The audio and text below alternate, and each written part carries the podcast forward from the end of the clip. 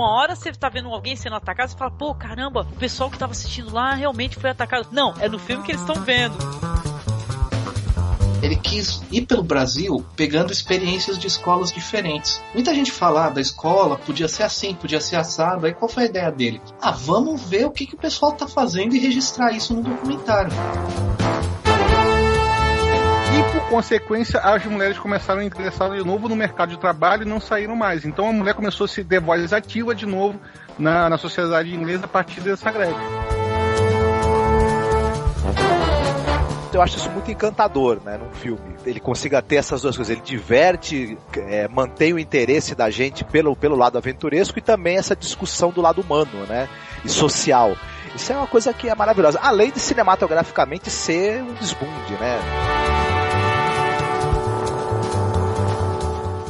Você está escutando o Masmorrecast.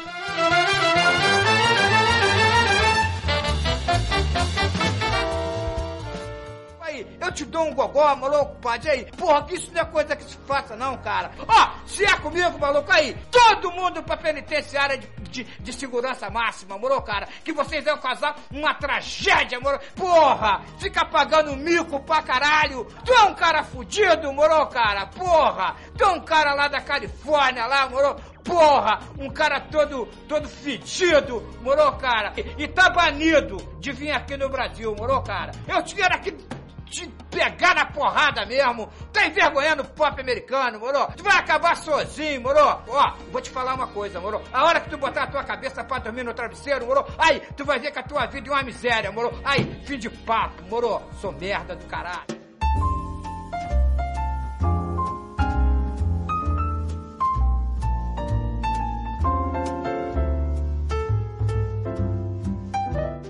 Olá, ouvinte! Estamos aqui de volta com o nosso podcast do mês do horror, aqui na Masmorra. E hoje o bate-papo será sobre uma polêmica. Pseudo polêmica, né? Vamos lá.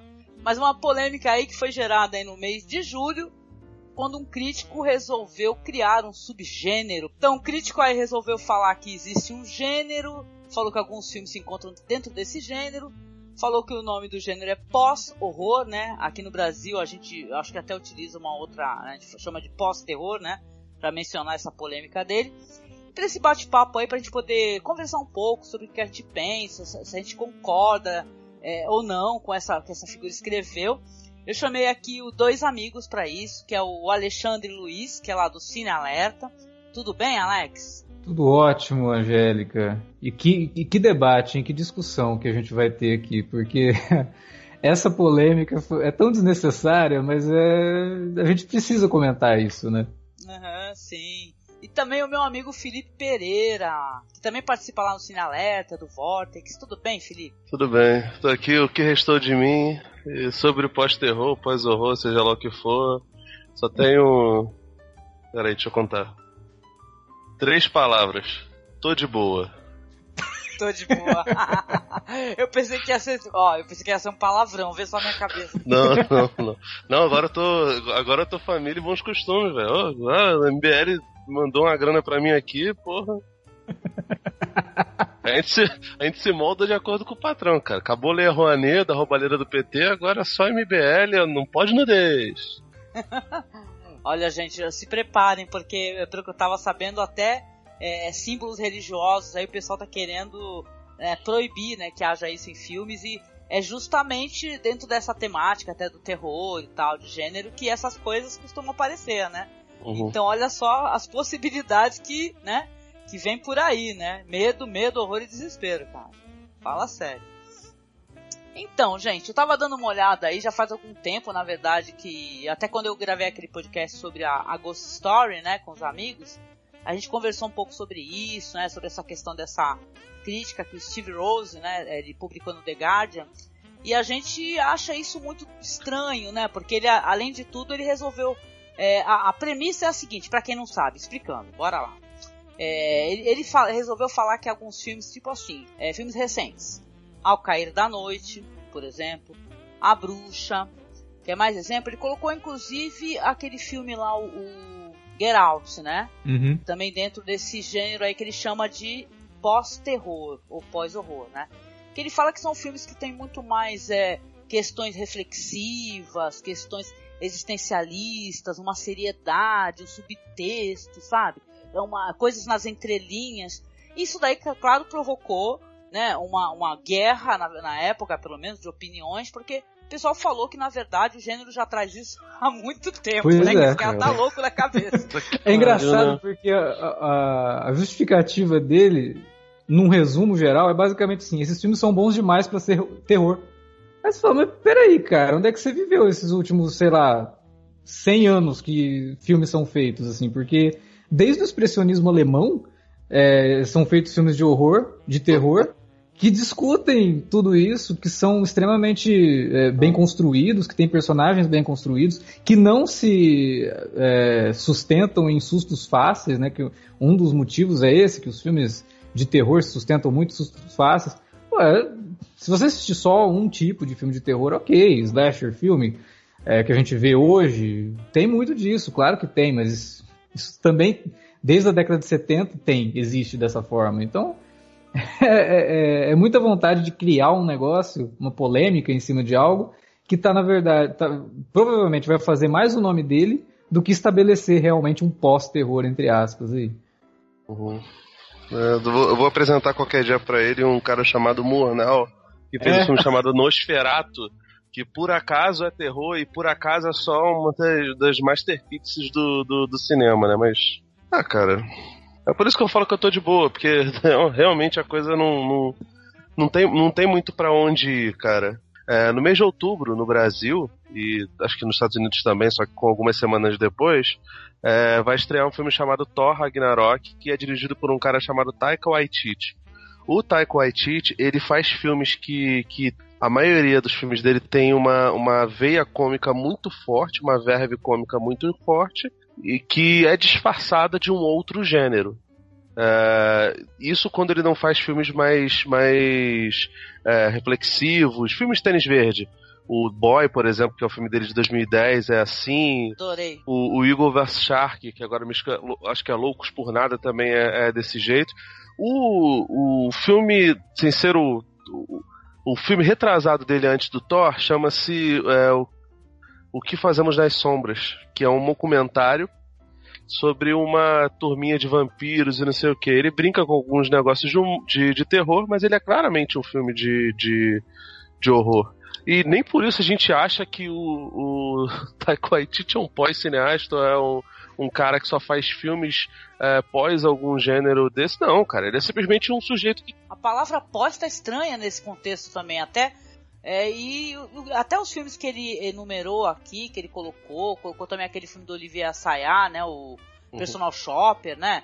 E tal. é, não, cara, pós é tipo assim, como se estivesse contrariando algo, na verdade. Isso é estranho, né? Não. Até o nome, que, o subgênero que ele inventou é bizarro também, não tem nada a ver. É, cara, não sei. Tipo assim, eu eu acho que, que especialmente ultimamente, tá rolando uma, uma onda revisionista que, que consome muito, muito mais é, militância, que pode ou não ser uma militância boa, e que gera algumas discussões que são, são meio bobas. Essa daí, em torno, torno desse, desse subgênero, eu acho bem fraca, cara. Não o que a gente tá fazendo aqui, porque a gente tá tentando debater um, um assunto que, que aparentemente a gente não, não abraça tanto. Mas, sinceramente, cara, eu, tô, eu- eu não consigo ver é, com- como isso ajuda em qualquer tipo de discussão minimamente interessante dentro do, do, do cinema, entendeu? Me parece muito mais uma tentativa de, de deixar uma marca aí para as pessoas e causar polêmica e, e mexer com, com, com. causar burburinho do que qualquer outra coisa. Porque, cara. É.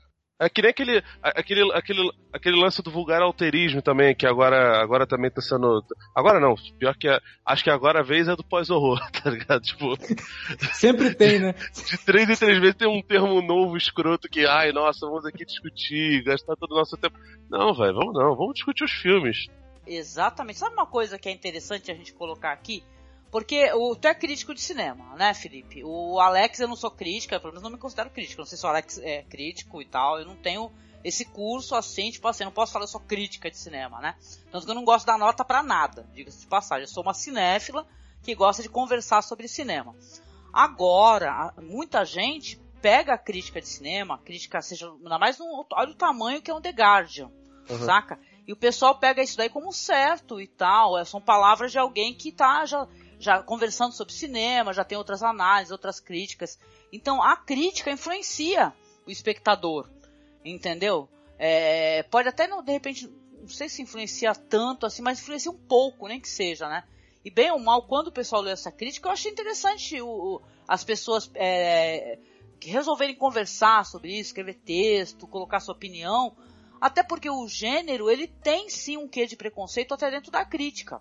Entendeu? Tem muita gente que eu converso e conheço que não gosta. Entendeu? Que acha o, o terror, o horror e tal, uma coisa idiota, o slasher imbecil. Entendeu? E sabe, coloca, nivela tudo, sabe? De um jeito só, com um material que inexistente de valor. É. E eu sempre achei isso daí muito errado, sabe, Alex? E, e, na verdade, existe um preconceito com o filme de gênero em si, né?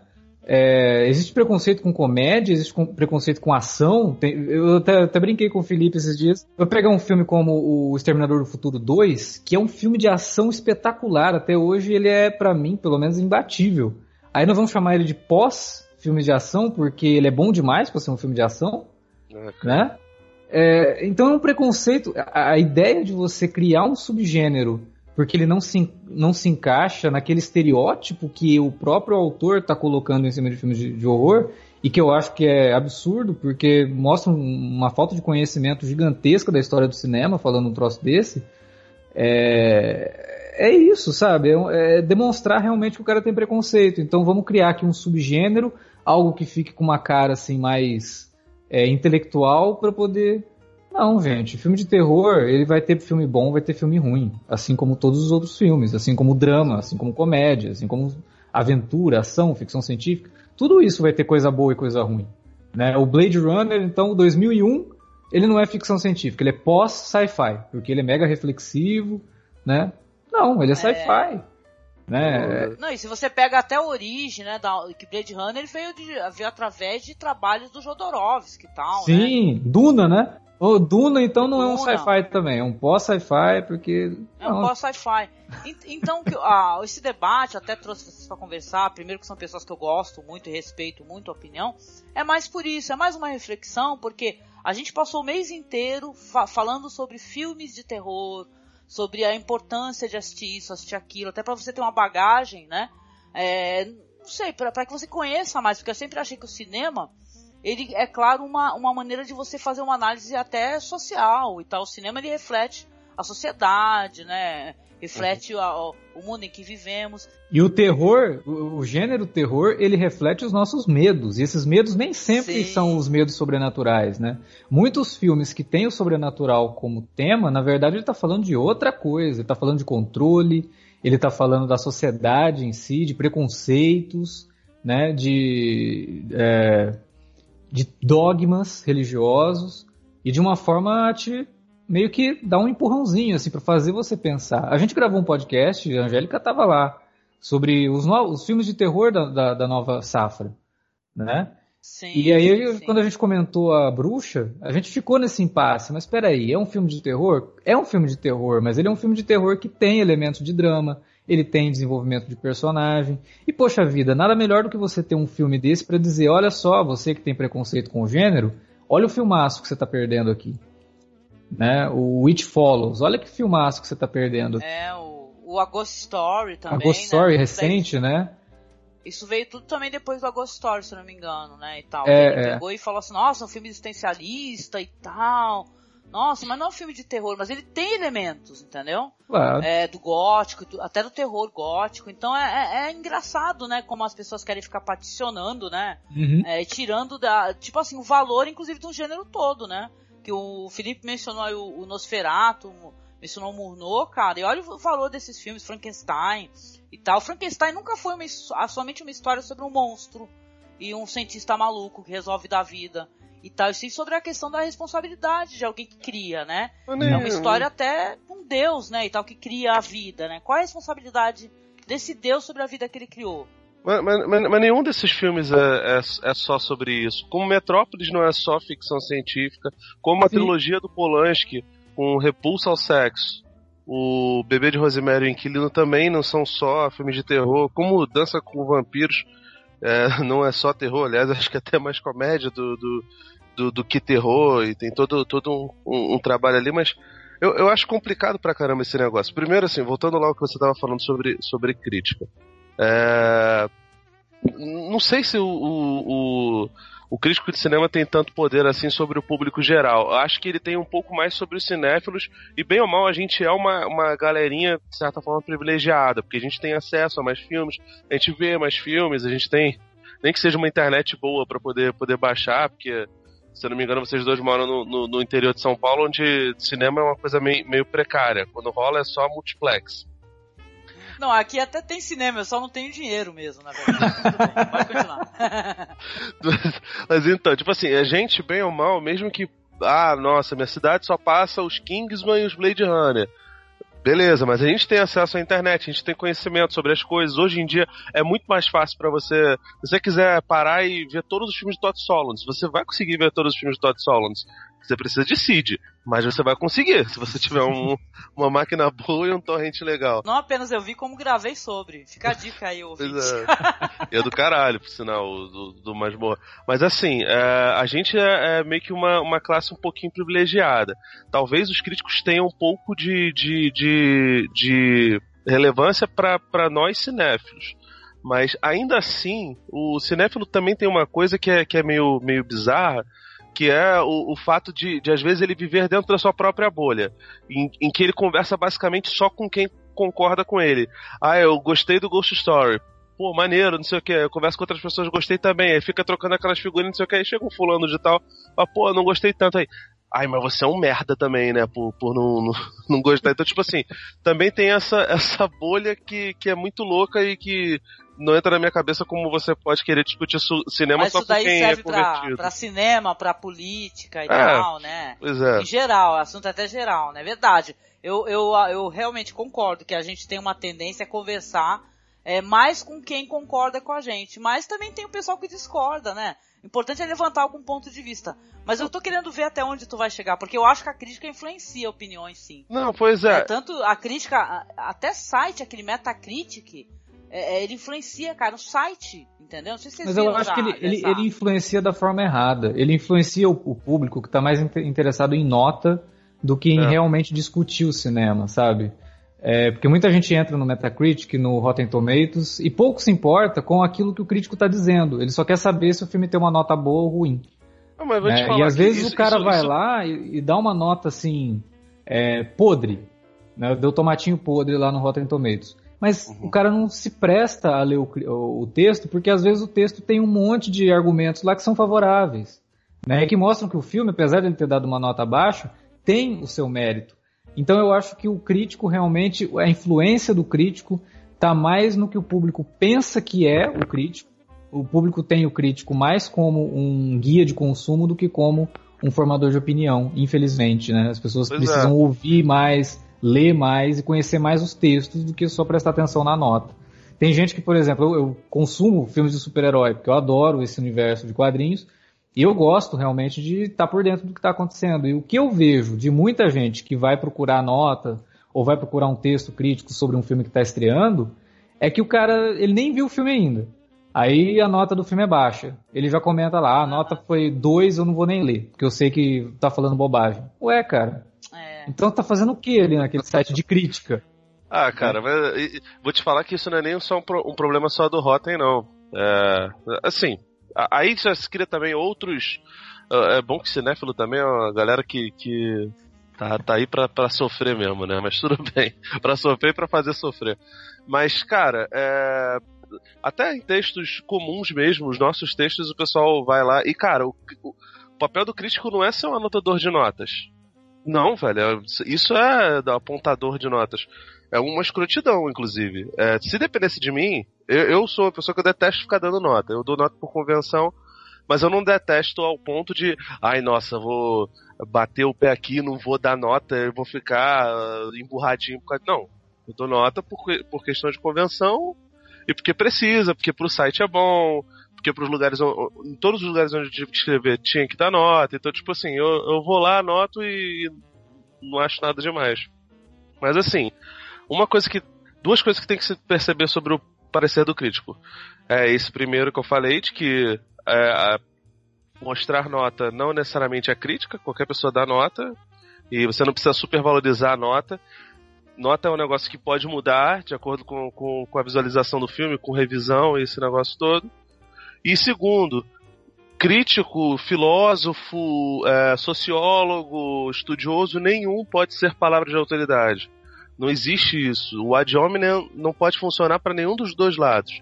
Nem você pode, tem uma autoridade suprema sobre algo, e também não, não, não existe nenhuma palavra ou, ou emissão de opinião que deva ser é, imediatamente ignorada ou suprimida só porque o seu gosto não, não, não bate com, com o do outro. Então, tipo, o fulano de tal inventou esse negócio de pós-terror. Ah, não, ele é uma autoridade, ele estudou não sei o que, viu tantos filmes. Cara, ótimo. Foda-se também. Grandes merdas. É, o, por exemplo, o, o Aronofsky agora lançou o Mãe e o filme foi vaiado em Cannes. O pessoal já, já quando veio pra cá pro Brasil, já deu, é uma merda! Porra, foi vaiado em Cannes, não sei o que. Foi... Beleza, cara. Pulp Fiction também foi vaiado em Cannes. Por causa disso, Pulp Fiction é uma merda também. Pulp Fiction não é, não é um clássico do cinema. E eu não tô falando que é necessariamente bom. E isso, isso dialoga com a pessoa de, de, de maneiras mil, entendeu? Mas não existe palavra de autoridade dentro da crítica. E esse negócio de nota também é um negócio que as pessoas de- deveriam, não sei se abolir, mas deveriam ficar, sabe, tirar um pé um pouquinho do acelerador e, e, e ficar de boa. entendeu? Então, o fato do sujeito ter falado isso não significa que, que é uma, uma palavra absoluta e que a partir de agora a gente vai ter que mudar lá as gôndolas de, de da Americanas ou do, das locadoras. filme de terror, filme de suspense, filme de tubarão e filme de pós-terror. Não, não vai ter gôndola nova, não. Fica de boa, não vai ter gôndola nova. Com certeza.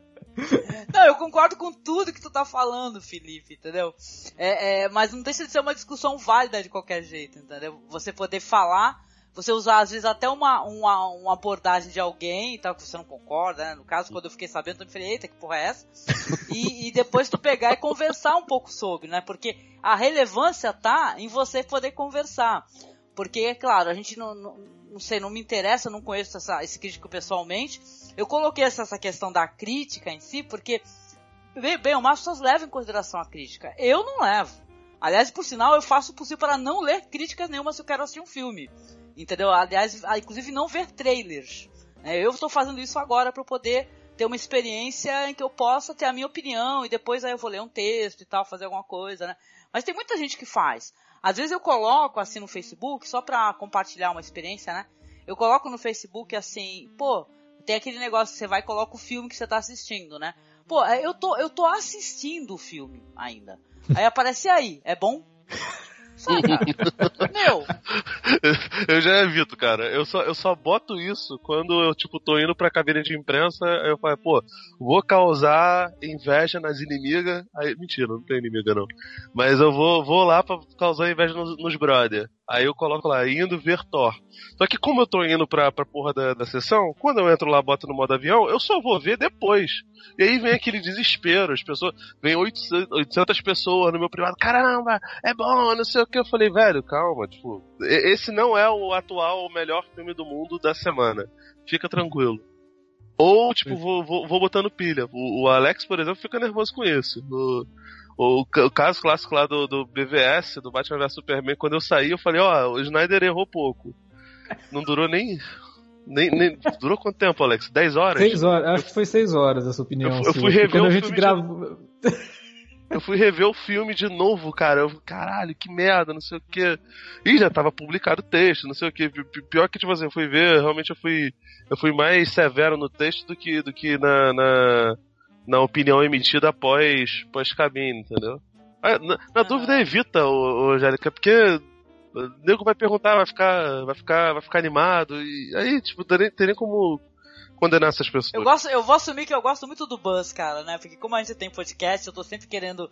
Eu sou alguém que tá sempre tentando arrastar os outros pra poder assistir algum filme de terror, entendeu? Essa sou eu, né? A, a criatura da locadora que fica pegando os VHS, né? E fala, cara, vê isso, entendeu? Essa sou eu, né? E tal. Aí, às vezes eu, tipo assim, tu dá uma certa preguiça, mas eu gosto dessa dessa vibe de conversar sobre cinema e tal. Mas eu acho muito nocivo, eu sempre achei você colocar assim, ah, ah, você falar, ah, e aí, o que, que tu achou? Aí quer dizer que vai depender da minha opinião, da minha subjetividade, do meu olhar pra você assistir. Não. né? Eu prefiro muito que as pessoas vá- vão assistir pra poder conversar comigo depois e tal. Falar assim, pô, e aí, eu achei isso, não sei o quê. Eu não tenho problema com críticas negativas de coisas que eu gosto. Desde que ela tenha coisas a acrescentar, né? A, a discussão. É, Você você tinha comentado da, da- de texto, você não lê antes de assistir aos filmes mas essa é a postura realmente. Como a gente grava podcast, eu evito ler qualquer coisa, a não ser o que não dá pra evitar. Por exemplo, passa na minha timeline alguém comentando sobre tal filme aí, né? Não, não, não tem jeito, mas textos Não, mesmo. Abafa, eu odeio isso. Eu odeio isso. Tenho vontade de deixar de seguir todo mundo que faz no Facebook. Eu acho que timeline não é lugar pra escrever resenha crítica ou texto, não é. Entendeu? Vai arrumar um blog, saca? Vá arrumar um blog. Ó, desculpa, desculpa, se eu estraguei a sua experiência em algum momento, eu sempre faço isso, mas eu, eu, não, eu não parada. leio, cara. Eu não... É, não, mas assim, é, O Alexandre é assim A- a mesmo, ideia- cara. Ele, ele gosta de, de causar o, o pior das pessoas. A ideia Não, mas é eu não sempre- falei, eu não falei pra ti, Alexandre. Não, mas, Mas é bom tem gente mesmo. que fica fazendo É bom, é bom esfregar isso na cara dele, porque ele é filho da puta. Ele fica Meu Deus. fazendo babaca. Um beijo, Alexandre, eu te amo. Não pense assim de mim. Mas a ideia é realmente ler a crítica depois, né? Porque depois que você vê o filme, você teve tempo pra pensar nele, vamos ver uma outra opinião, né? Vamos ver se esse cara pensa como eu. E não pensam como eu, como eu, ele não tá errado. Ou eu não tô errado, né? Mas deixa eu ver aqui quais foram os argumentos dele sobre tal filme.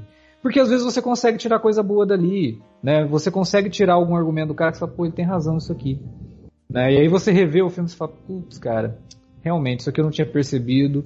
E aquele cara escreveu sobre isso, ou gravou sobre isso, falou, e realmente isso aqui.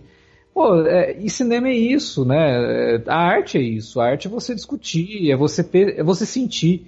Né? Você assistir alguma coisa e não ter sentimento nenhum é a pior coisa que tem. Assim, você passa duas horas da tua vida assistindo um filme que termina e você. Não sente nada. O, o É um Marcos filme, né? fala pra mim, ele fala assim, olha, é, ele gosta mais ainda quando o filme causa esse burburinho, sabe? Um monte de gente falando mal, Hum. aí um monte de gente falando bem, entendeu? Ele fala que, que filme, arte, tem que ter isso, né? De você, de causar, porque a arte ela não pode passar despercebida, né? Que nem você falou, né? Pois é, Passar batido, assim, ah, ninguém tem nada pra falar, né? Ah, que chato, né? É você assistir um filme e daqui duas horas você já esqueceu dele. Você não lembra de cena nenhuma. Quer dizer, o filme. Eu, eu me sinto assim com os filmes do Michael Bay normalmente. Não, Eu do Michael Bay, durante o filme, você já esqueceu o que você viu no começo, assim, ó. Pois é. E, e assim, e o, e o gênero terror, ele tem essa capacidade de criar momentos incríveis que acompanham você pro resto da tua vida. É, a cena do chuveiro em psicose, a- várias cenas do Exorcista, né? Tem um milhão de cenas do Exorcista que você fica com aquilo na cabeça um tempão. É, sei lá, até sexta-feira 13 e, e hora, hora do pesadelo. né? Hellraiser, nossa, nem se fala. Principalmente os primeiros, assim, que eram mais Eu, pesadões, né? eu tive um papo ontem com uma galera sobre Hellraiser, cara, foi muito legal a leitura que esse pessoal fez, sabe? Até porque o, o diretor, ele é gay, né, e tal, é, é tipo assim, ele é um ícone do queer, é, queer horror, né, Uhum. e tal, e dá pra fazer um monte de leitura, assim, essa questão até desse negócio de arrancar pele, um novo corpo, sabe? Uhum. Você ser uma outra pessoa, muito legal, assim. Então é mó bizarro quando a gente vê alguém chegar e falar assim, ah, que esses filmes aí, tudo slash, é só filme que tem sangue, essas porcarias, essas merda aí. E a gente, por exemplo, Pânico é uma comédia. né? Não deixa de ser um terrir. E não tem coisa mais é, engraçada ou interessante de se fazer do que assistir Pânico e observar aquilo que ele está pedindo para o espectador observar, que são os clichês. A todo momento o Pânico está falando para você, olha, Isso é presta verdade. atenção nesse, nesse clichê aqui.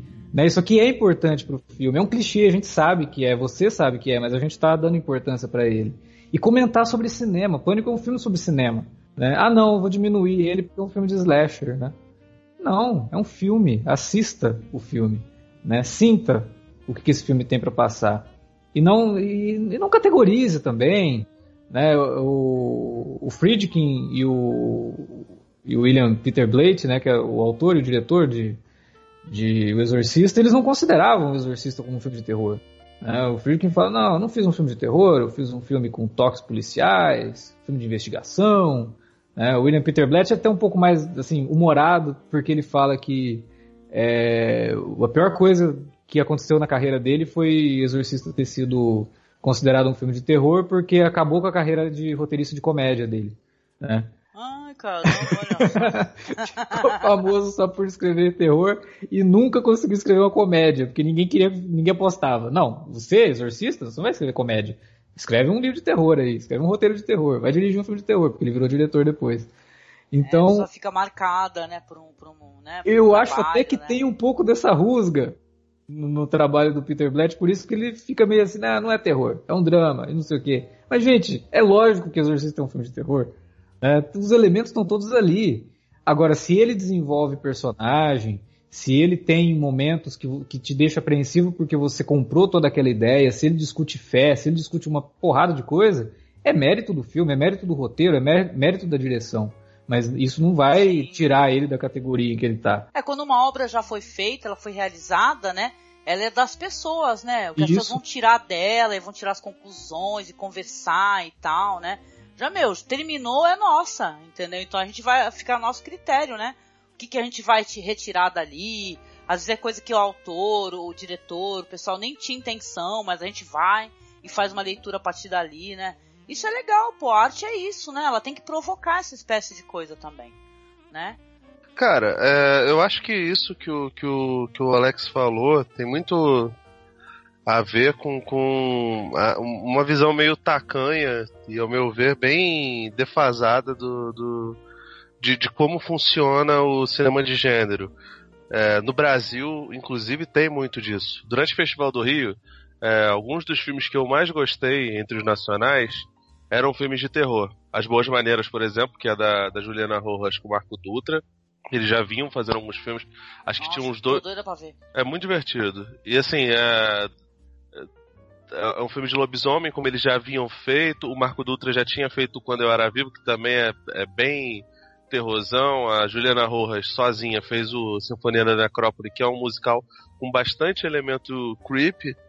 E, assim, ele é um filme de, de, de terror que tem uma carga muito engraçada, de uma carga humorística muito forte, mas ele é um filme de terror autêntico. Animal Cordial, da Gabriela Amaral Almeida, também é um Sim, eu ia falar dela jeito. agora. Adoro os curtas dela, cara. Pô, cara, o, o Animal Cordial, eu, eu nem gosto tanto de estátua, mas o Animal Cordial eu acho um filmaço, acho do caralho. Mas em compensação, tipo, a minha diretora de cinema preferida, e assim não é, não é diretora mulher, não, dire, de todos os diretores brasileiros vivos em atividade, a minha preferida chama-se Lúcia Murat.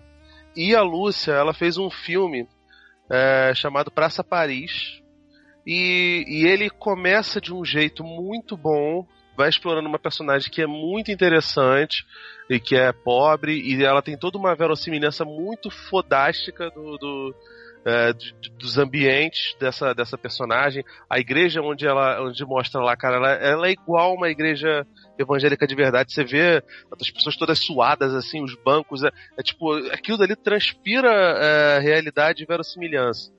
E no final das contas ela acaba apelando pra personagem de elite, branca, poderosinha, não sei o que, que tem que tem seu lugarzinho de fala é, respeitadinho, enquanto a garota lá que era, que era pobre é tipo, relegada realmente a um papel mega secundário pra terminar um, num final muito, muito fraco.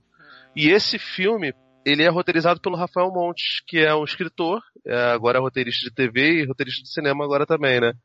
E ele faz muitos é, livros, os livros dele, as séries que ele, que ele escreve, todas elas têm elementos de suspense, de thriller, algumas vezes terror, mas esse filme Praça Paris, ele tem vários elementos de thriller, que ele coloca lá, tipo, a menina tá fazendo um, um, um ensopado e ela bota chumbinho pra enviar pra uma pessoa. Aí a pessoa come aquilo dali, evidentemente que a pessoa vai morrer.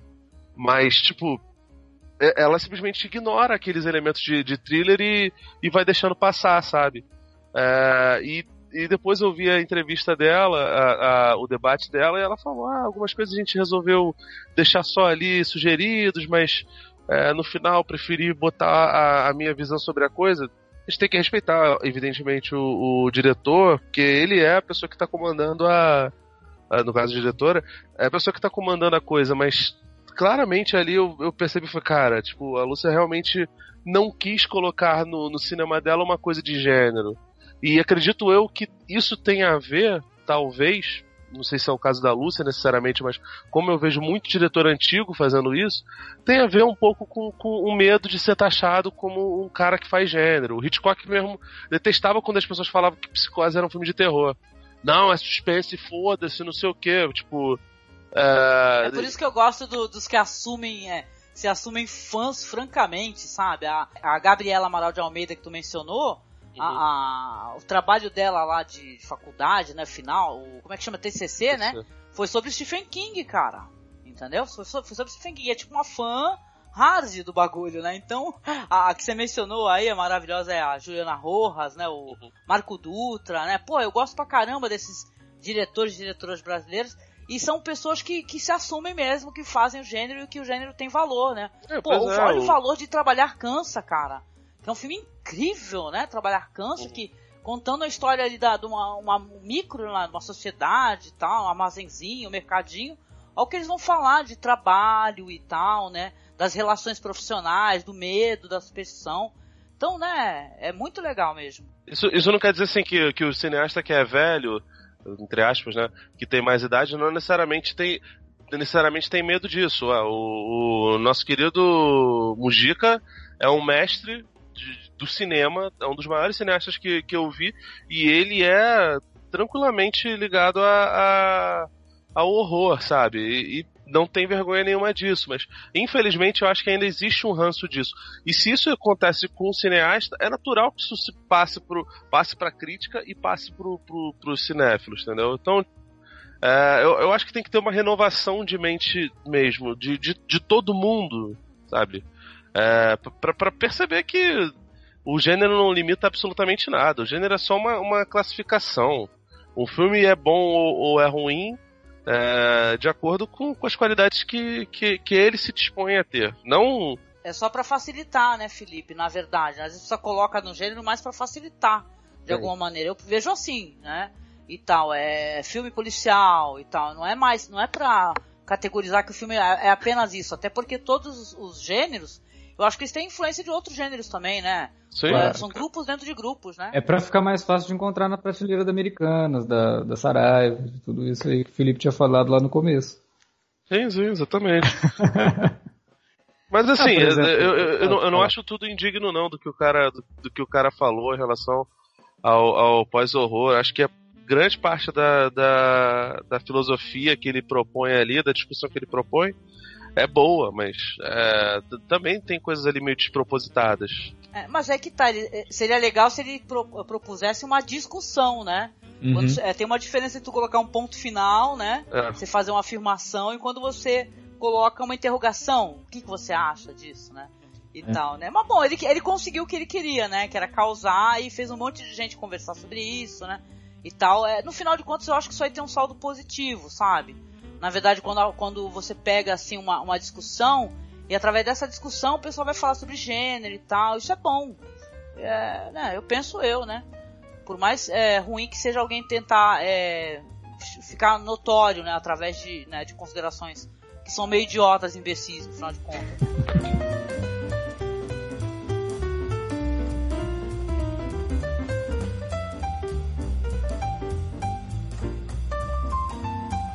Poxa, então eu quero agradecer aqui a, a, aos nossos colegas que bateram esse papo maravilhoso sobre. A gente pegou um bagulho totalmente trash, né? E tal, idiota. Olha lá, trash lá. Eu posto terror e o nosso papo foi muito legal, cara. Obrigada, viu, Felipe? Queria que você aproveitasse a ocasião de falar um pouquinho também sobre o Vortex. Saudades, vocês andaram publicando podcast, né? Sobre literatura, né? É, pois é. Os meninos fizeram um podcast sobre o que estamos lendo. Esse por acaso eu não tô. Mas é muito bom porque os garotos leem pra caralho e, e tem boas dicas, né? Então, eu, geralmente eu escrevo textos e publico podcast de vez em quando lá no Vortex Cultural, vortexcultural.com.br. A gente é tudo de casa aí, um bando de, de comunista safado, falando umas besteiras de vez em quando, mas com respeito aí, graças a Deus. É, eu também tô com, com, com outro podcast que, por, por acaso, um dos meninos tá aqui, que é o, o Cine Alerta, onde a gente fala semanalmente aí várias paradas. Vou deixar pro, pro Alex falar, mas mais a fundo disso. E eu tenho um, um canal no YouTube agora, da, da Brisa de Cultura, que é uma, que é uma produtora que eu, que eu e uns amigos estamos levantando. É, a gente está fazendo agora um programa mais humorístico sobre cinema, chamado Cinema Raiz. Ah, eu, eu quero, eu vou assinar, vou subscrever. Pois é.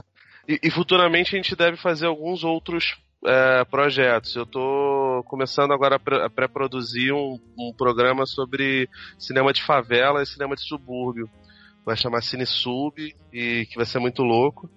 E eu tenho outro podcast também, que eu sempre esqueço dele, que é o VHS Cash, que é um podcast sobre, sobre filmes antigos, por isso que é VHS, né? Me dando um monte de novidade, porque eu tô aqui procurando já no meu aplicativo, é. já pra poder assinar, bom saber. Só, só, só, só feras aí, né? Só feras.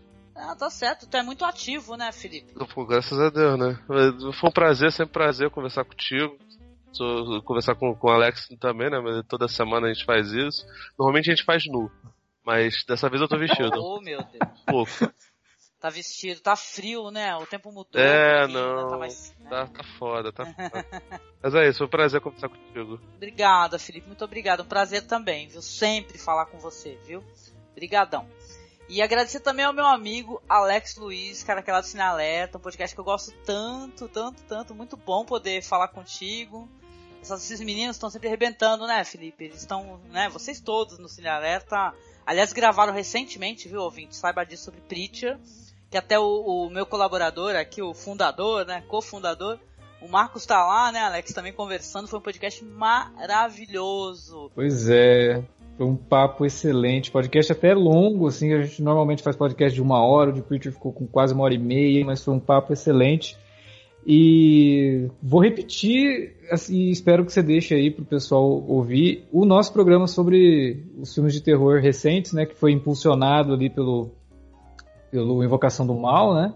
Que foi um papo excelente também. A gente discutiu sobre um monte de filmes lá no Cine Alerta, né? Que é o nosso podcast que o Felipe tá lá também quase sempre. 99% dos podcasts tem o Felipe lá. Muito bom, o Felipe é maravilhoso. Se eu pudesse, eu também ia estar com o Felipe toda semana. Faz muito bem. A gente discute cinema, séries e o que mais der na telha. É, tem os minicasts semanais lá sobre algumas séries, e tem o Alerta Vermelho, tem o Alerta de Spoiler sobre os filmes que estão saindo no cinema. A gente vai lá e, e grava, lança uma semana depois, que é para dar tempo da galera assistir ao filme para depois ouvir o, o, programa cheio de spoiler. É isso aí, cinealerta.com.br, entra lá que tem bastante coisa. Ah, muito bom, gente. Gosto demais. E olha, ouvinte, muito, muito obrigada. É, se, eu, se eu hei de considerar alguma coisa aqui no final, é assista, vá assistir filmes.